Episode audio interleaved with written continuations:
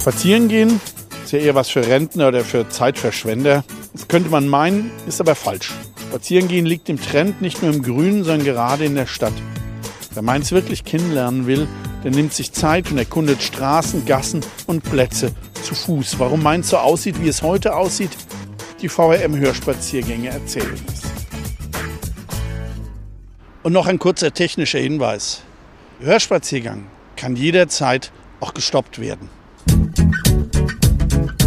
Hallo und willkommen zur 25. Folge der Hörspaziergänge durch Mainz, dem akustischen Ableger unserer AZ-Serie Stadtspaziergänge. Mein Name ist Michael Bermeitinger, Redakteur der Allgemeinen Zeitung und der Autor der Serie. Und wie immer steht mir meine Kollegin Theresa Eickhoff zur Seite, die unseren Podcast produziert. Diese Folge beginnt dort, wo wir beim letzten Mal aufgehört haben, vom Holzturm. Wir folgen Schinderhannes Weg zu seiner Hinrichtung durch die Holzstraße zum Graben und weiter durch die Neutorstraße, soweit wir kommen. Wir haben ein paar Erinnerungen ans Nachtleben, an die Anfänge des Mainzer Flohmarkts. Es geht um schöne Häuser, verlorene Häuser und darum, wie eine Lehrerin ihre alte Schule vor den Römern rettete. Wir stehen jetzt vorm Holzturm, der leider gerade verhüllt ist. Und für alle, die die letzte Folge nicht gehört haben, sage ich mal noch ein paar Takte über dieses Bauwerk. Bevor der Turm gebaut wurde, war hier, wo jetzt die Holzstraße verläuft, der Stadtgraben. Hier also war die Stadt zu Ende.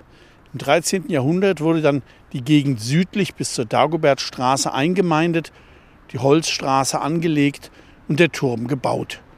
Vor ihm, dort wo heute die Rheinstraße verläuft, da lag damals das Rheinufer, an dem früher der Holzmarkt abgehalten wurde.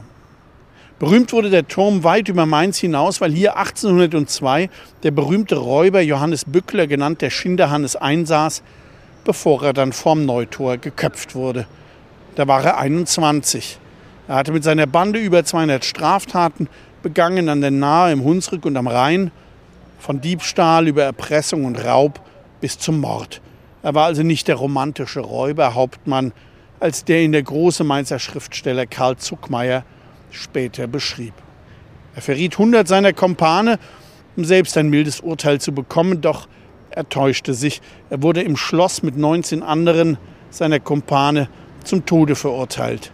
Die Hinrichtung fand am 21. November 1803 vom Neutor statt. 30.000 Zuschauer kamen, denn das war damals ein riesiges Spektakel mit Bewirtung und Belustigungen aller Art und dem Köpfen als grausigem Höhepunkt. Auf fünf offenen Karren brachte man die Delinquenten vom Holzturm hier über die Holzstraße und die Neutorstraße zum Richtplatz. Wir wenden im Holzturm jetzt den Rücken zu und gehen auf der rechten Seite nur ein kurzes Stück weiter bis auf Höhe des Eingangs zum Lindenbaum. Das ist gleich hinter dem Happy Joker. Die Holzstraße wurde im Krieg vollkommen zerstört und wie bei vielen anderen Straßen nutzte man die Gelegenheit, das früher schmale Sträßchen zu verbreitern, um mehr Licht und Luft für die Bewohner zu bekommen, aber auch um Parkplätze zu schaffen. Gleich linker Hand gegenüber dem Parkplatz, den wir gerade passiert haben, war früher das Brauhaus zum Schwarzen Bären, eine von immerhin 40 Brauereien, die es zeitweise in Mainz gab. Als es zu eng wurde, zog die Brauerei nach Weisenau. Das große Gasthaus blieb. Es wurde im Krieg zerbombt. Danach gab es noch ein Ruinenprovisorium, bis hier dieser öde, langweilige Neubau errichtet wurde. Am Ende des Neubaus befindet sich ein größerer Eingang, auf dem quer steht Lindenbaum. Dort, wie gesagt, bleiben wir kurz stehen. Hier war in den 70ern die erste Mainzer Rockdisco des Terminus. Es war der Gegenentwurf zu den damals aufkommenden Glitzerdiscos wie das Live in der Parkusstraße, der Clan in der Bauhofstraße oder später das L'Escalier am Winterhafen. Terminus schätzten Gitarrenklänge während andernorts in den 70ern Philly Sound, Night Fever und Disco Fox regierten. Die Jungs trugen hier lange Haare statt Mini-Pli und Cowboystiefel statt Plateausohlen und Lederjacke statt weißem Travolta-Anzug. Wir bleiben jetzt hier auf der Straßenseite und gehen weiter in Richtung Graben. Als das Terminus 1982 ins Mombacher Industriegebiet zog, wurde hier der Fröhliche Weinberg eröffnet, eine Art Tanzclub für die reifere Jugend. Passenderweise hieß der Wirt Zuckmeier, er war aber nicht verwandt und nicht verschwägert mit dem Autor des Bühnenstücks vom fröhlichen Weinberg, dem großen Karl Zuckmeier. Der Wirt Jakob Zuckmeier war besser bekannt unter seinem Spitznamen Buba oder auch als der schönste Wirt von Mainz. Er war der König der Altstadt, denn er besaß mehrere Kneipen und war damit sehr erfolgreich. Vorne rechts in der Nummer 15 mit einer dunkel eingefassten Fensterfront im orange gestrichenen Haus. Da war sein erstes Lokal schon in den 50ern, der Schinderhannes. Auch da war die Namensauswahl schon passend. Einerseits zum Räuberhauptmann im Holzturm, andererseits zum Stück seines Namensvetters. Buber hatte in US-Gefangenschaft gut Englisch gelernt und das kam ihm in den frühen Nachkriegsjahren zugute. Er betrieb mit seinem Vater nicht nur den Schinderhannes, sondern fuhr auch noch Taxis und dabei eben auch viele Amerikaner. Auf jeden Fall konnte er sich Mitte der 50er einen noblen Borgward 2400 Pullmann leisten, einen der ersten in ganz Deutschland, wenn man seinen Erzählungen glaubt. Und mit ihm kutschierte er Amerikaner durch halb Europa. Vielleicht der Grundstein für seinen späteren Erfolg. Wie man sieht, gibt es den Schinderhannes noch, seit 26 Jahren jetzt schon geführt von Rosi Gapp. An den vielen Airline-Caps über dem Tresen sieht man, wer heute die Stammgäste sind. Die internationalen Crews, die hier in Mainz absteigen, schätzen Rosis deutsche Küche und die gute alte German Gemütlichkeit. Wir sind jetzt gleich am Graben und treffen uns auf der Ecke bei Werners Backstube wieder. Dort bleiben wir ein bisschen stehen. Wir stehen jetzt am Graben gegenüber vom Eiscafé Florenz. Und den Namen hat der Graben, kann man sich schon denken, vom einst hier verlaufenden Stadtgraben. Schräg rechts von uns, da liegt der Hopfengarten, der nach seiner Neugestaltung ein echter Treffpunkt geworden ist. Vor dem Krieg stand dort ein alter Häuserblock. Rechts und links verliefen zwei schmale Gässchen. An der heutigen nördlichen Platzwand die Strickergasse und hier vorn am Eiscafé das Sonnenmannsgässchen. Das Häuserkarree wurde im Krieg vernichtet und nicht wieder aufgebaut. Die Fläche wurde zum Parkplatz und erst als vor ein paar Jahren die Platzwand zur Holzhofstraße geschlossen wurde, da wurde der Platz endlich neu gestaltet. Auf dem Hopfengarten fand im Sommer 1970 übrigens der erste Mainzer Flohmarkt statt, damals noch Krempelmarkt. Er blieb hier ein paar Jahre, musste dann auf den Leichhof ausweichen, bis der Betrieb dort für die Anwohner unerträglich wurde nach einer Zwischenstation auf dem Rathausplatz findet der Flohmarkt nun seit Jahrzehnten schon am Rhein statt. Gegenüber von uns, da sehen wir halb links ein barockes Wohnhaus, dessen rechter Flügel fehlt. nun könnte man denken, dass Bomben diesen Teil weggerissen hatten, aber das ist nicht der Fall. Es war so, dass ein wohlhabender Kaufmann erst den dreiachsigen Mittelteil mit dem Giebel sowie rechts und links je eine Fensterachse baute, später den linken Flügel und für den rechten da hatte er wohl kein Geld mehr. Das fiel vorm Krieg nicht sonderlich auf, weil das Nebenhaus geschickt die Akzente aufnahm, etwa die Ladenarkaden. Als das Haus aber zerstört wurde, setzte man einen schlichten Bau hin und seitdem fällt die Asymmetrie des Barockhauses auf. In dem Neubau war über Jahrzehnte das beliebte Eiscafé Weber. Übrigens nicht das einzige Eiscafé am Platz rechts von uns, wo jetzt Vito sein Restaurant betreibt da eröffnete bald nach dem Krieg in einer Bude der Eiskeller, Gaststätte für Eis und alkoholfreie Getränke. Später dann die Eiskonditorei Tivoli. Hier vor uns lag übrigens früher die Haltestelle der Straßenbahn. Mitten auf der Straße mit zwei kleinen Inseln, an denen man aus- und einsteigen konnte. Wir gehen jetzt zur Einmündung der Kapuzinerstraße, nur ein kleines Stück und bleiben dort mit Blick auf St. Ignaz kurz stehen blicken jetzt von der Einmündung der Kapuzinerstraße auf die Fassade von St. Ignaz. Ein wunderbarer Anblick, den es aber so erst seit dem Krieg gibt. Vorher, genauer gesagt bis 1945, standen vor der Kirche drei Häuser, die den Blick auf die Schaufassade verstellten. Sie wurden weggebombt und nicht wieder aufgebaut, um endlich freien Blick auf die Kirche zu haben. Allerdings pflanzte man dann einen Baum davor, denn nun im Sommer etwas die Sicht raubt, wenn man den freien Blick haben will ist der Winter zu empfehlen. Ansonsten bleibt die Straße weitgehend unzerstört im Krieg und bietet heute ein fast einzigartiges Ensemble. Linke Hand sind es kleine, teils verschieferte Häuschen aus dem 16. bis 18. Jahrhundert, in denen damals Schiffer, Fischer und Färcher, also Fährleute, lebten, während man rechter Hand, wir sehen das jetzt von hier aus nicht, weiter hinten größere Häuser aus dem 19. Jahrhundert sieht. Dort war früher gegen das Ende der Straße hin das Kapuzinerkloster, das aber 1802 aufgelöst und dann abgerissen wurde. Als sich die Pläne für ein Hospital dort zerschlugen, bauten dort Kaufleute und Handwerker die großen Häuser. Es lohnt unbedingt, hier durchzuschlendern, aber wir schauen jetzt noch kurz in die Jakobsbergstraße und biegen dann nach links in die Neutorstraße ab. Nur eins noch. Hier links in der Kapuzinerstraße, kurz bevor sie sich zum Platz von St. Ignaz öffnet, da war das Stammhaus des Bäckers Ditsch. Noch bis in die 80er wurden hier die berühmten Ditsch-Brezeln gebacken, bevor der Betrieb nach Hechtsheim ins Gewerbegebiet zog. Hier holten jahrzehntelang abends die Brezelmänner in ihren weißen Jacken mit ihren großen Körben die Brezeln ab, bevor sie durch die Altstadtkneipen zogen. Wir bleiben noch kurz vor Oxfam stehen und äh, schauen rüber in die Jakobsbergstraße, die vom Graben aus nach rechts abgeht. Sie ist benannt nach dem alten Kloster Jakobsberg, das oben auf dem Berg lag, bevor die Zitadelle gebaut wurde. Das Kloster hatte einst hier in der Straße seinen Stadthof, bis 1802 alle Klöster aufgelöst wurden. So kurz die Straße auch ist, so lang ist die Theke und das schon seit über 100 Jahren.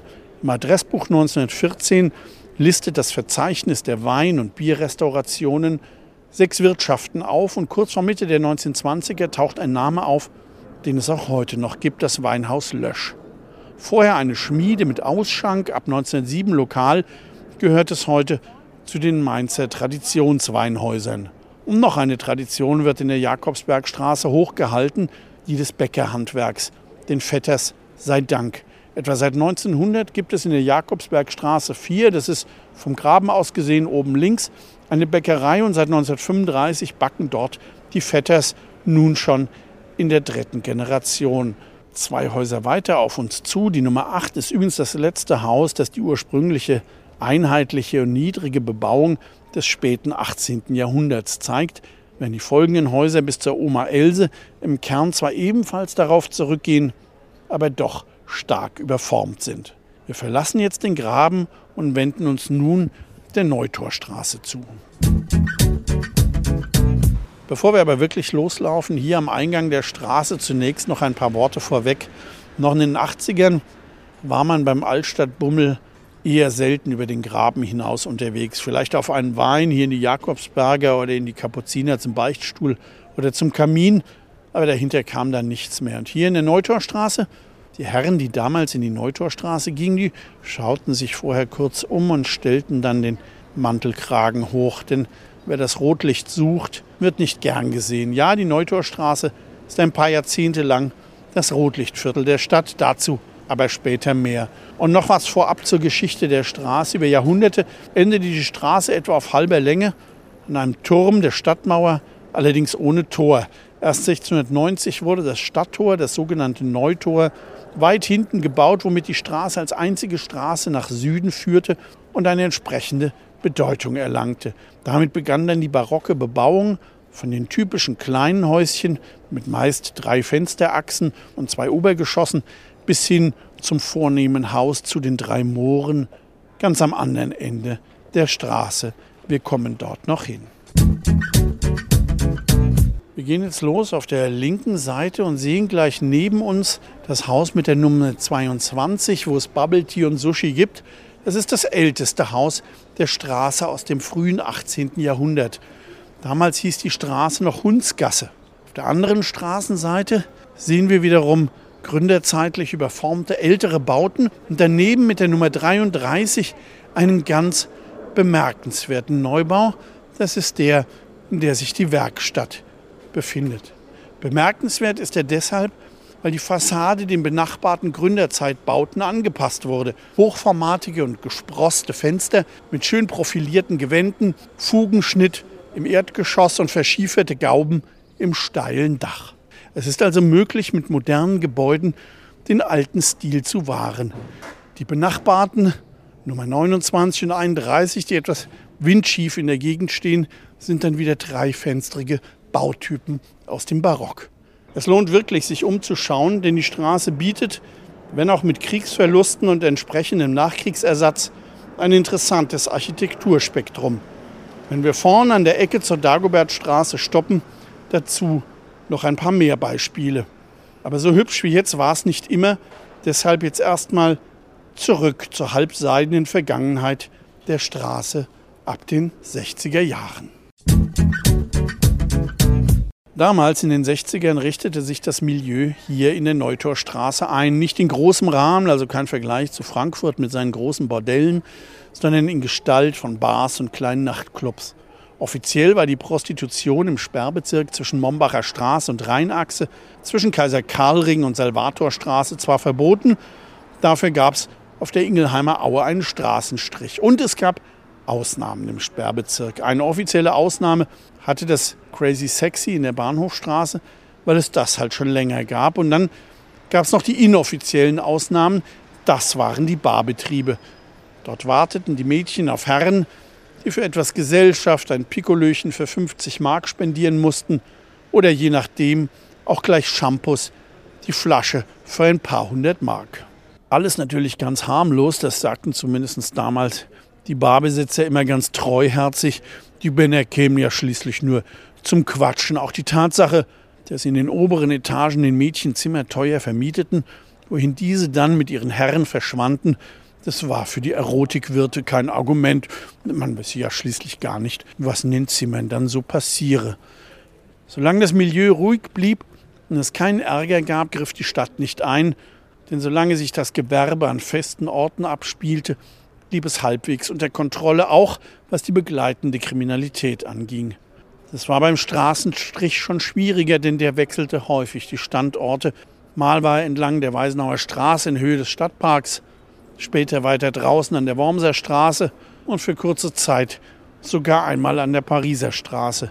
Bars gab es übrigens auch im Bleichenviertel, aber den schlechten Ruf hatte einst nur die Neutorstraße. Wenn jemand abfällig über eine Frau redete, hieß es oft, die sieht aus wie eine aus der Neutorstraße. Doch das ist lange her, denn ab den 90ern machte AIDS das Geschäft schwer, Bar für Bar schloss. Dafür gab es mehr und mehr Terminwohnungen in großen Wohnanlagen und Hochhäusern am Rande der Stadt, in denen Frauen ihre Freier empfangen. Und so wurde es um die Neutorstraße in dieser Hinsicht ruhiger.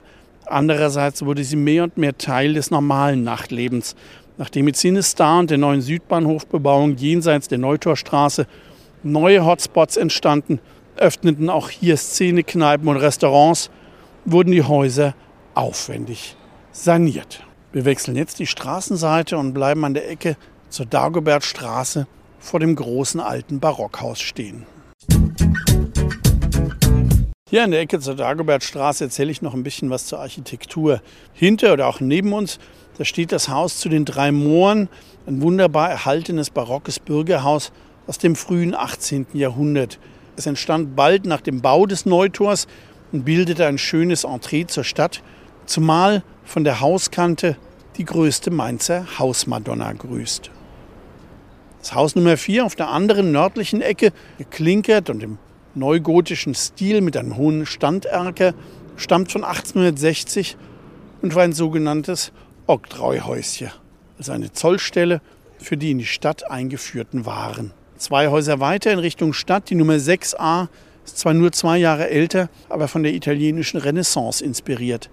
Es ist ein ehemaliges Weinhandelshaus mit Sektfabrikation, bei dem auch ein Blick auf das schön verzierte Hoftor lohnt.